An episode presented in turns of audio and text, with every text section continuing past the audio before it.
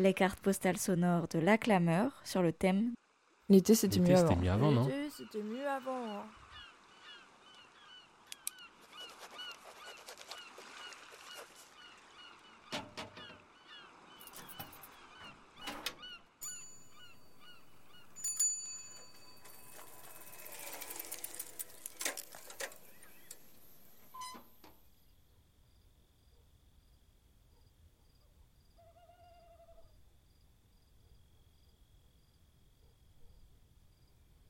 C'est une parcelle d'un hectare de chardot, euh, sur un terroir un peu argilo-calcaire, euh, très belle, euh, plutôt jeune, et qui donne des, super beaux raisins, qui donne du très bon vin.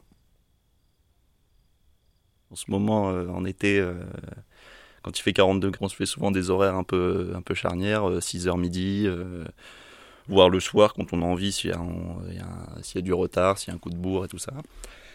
Et bah, il y a deux jours, j'étais, je faisais de l'essimage. Donc euh, normalement ça se fait au tracteur. L'essimage c'est ce qui permet de, raccourcir un peu les, de les, les pieds de vigne, euh, les, enfin les pampres et tout ça. Et euh, bah, vu que moi je travaille dans un domaine en nature, on essaie de faire un peu de préserver le vivant et de travailler le moins possible avec la machine. Donc je fais tout à la main. Plus de ça, le chardonnay, c'est un cépage très aérien, euh, particulièrement montant, donc c'est important de le faire, euh, surtout en ce moment avec les pluies. Et euh, la météo actuelle fait que bah, la, la plante est pas trop aussi, enfin ça pousse, et en même temps il fait très chaud, et en même temps il pleut, donc il y a des maladies, il y a plein de choses.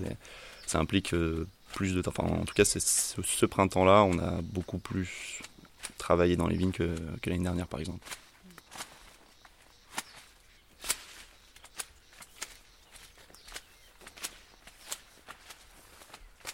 Ça fait des mois, euh, des mois entre 100, euh, autour de 100, 100 heures par mois. C'est pas un mi-temps, c'est pas un temps plein. Après, euh, on fait rarement, enfin les 35 heures et tout ça, ça n'existe pas réellement dans ce secteur-là parce que autant on peut faire des journées de 9 heures, autant on fait des journées de 4 heures, autant un jour on travaille pas parce qu'il pleut, autant on travaille pas parce qu'on traite. Non, je fais rarement des temps pleins, enfin quasiment jamais. Donc, euh, ouais, quand je dis qu'on travaille 8 mois dans l'année, c'est cumulé, mais en fait, ça c'est c'est étalé, donc euh, voilà. On, on sort jamais un SMIC. euh, on sort jamais réellement un SMIC euh, sur un mois, quoi.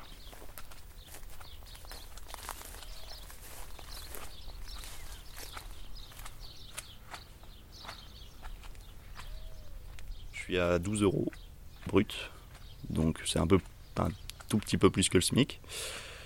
Et euh, voilà, donc je fais surtout des TESA, donc c'est des CDD un peu agricoles. Euh, après, moi, ça, ça m'arrange, on va dire. On m'a jamais proposé de CDI, mais si c'était le cas, je pense que j'aurais refusé. Parce que ce- cette précarité, enfin, si on peut appeler ça une précarité, euh, ça a un avantage, euh, enfin, ça permet certaines libertés également, quoi. Donc, euh, si on veut pas bosser un jour, enfin, même deux semaines, un mois, euh, bah, c'est, ouais, c'est, c'est plus pratique, je trouve. Celle-là, elle est pas faite?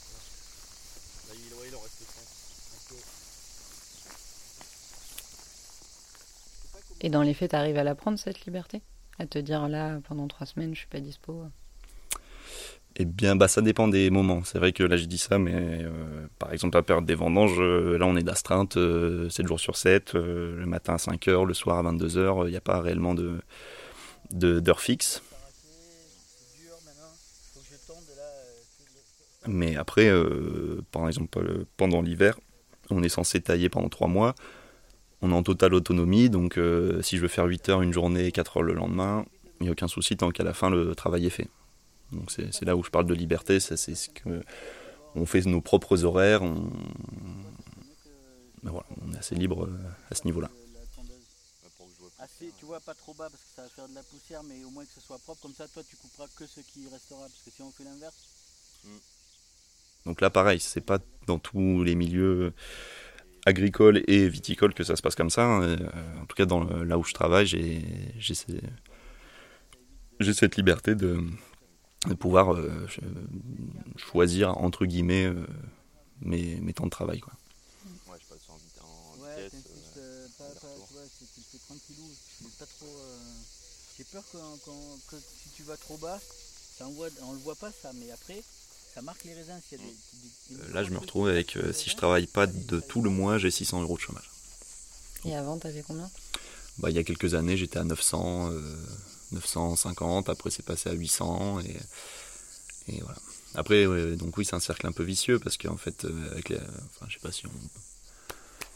Bah, parlons de la réforme chômage, euh, maintenant que ils recalculent tes droits en fonction aussi des mois pas travaillés. Donc en fait, euh, si tu passes deux ans euh, avec, euh, admettons, six mois de chômage sur les deux ans, bah, ils te calculent tes 600 euros de, de, chômage et tes 1100 de, salaire, ce qui te fait une moyenne plutôt basse.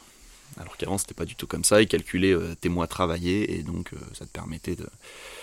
Voilà, donc quand tu gagnes 1200, euh, si tu mets 75% euh, du SMIC pour, le, pour ton chômage, il sera toujours plus élevé que, que ça, quoi.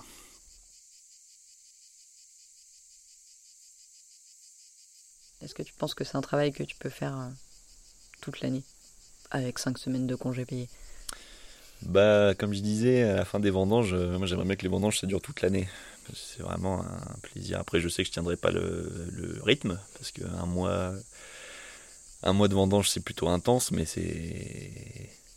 Enfin bref, au-delà des vendanges, euh, toute l'année, je... non. Enfin, je vois. Déjà, euh, techniquement, c'est pas euh, réellement faisable. Et après, euh, même physiquement, c'est pas tenable non plus, quoi.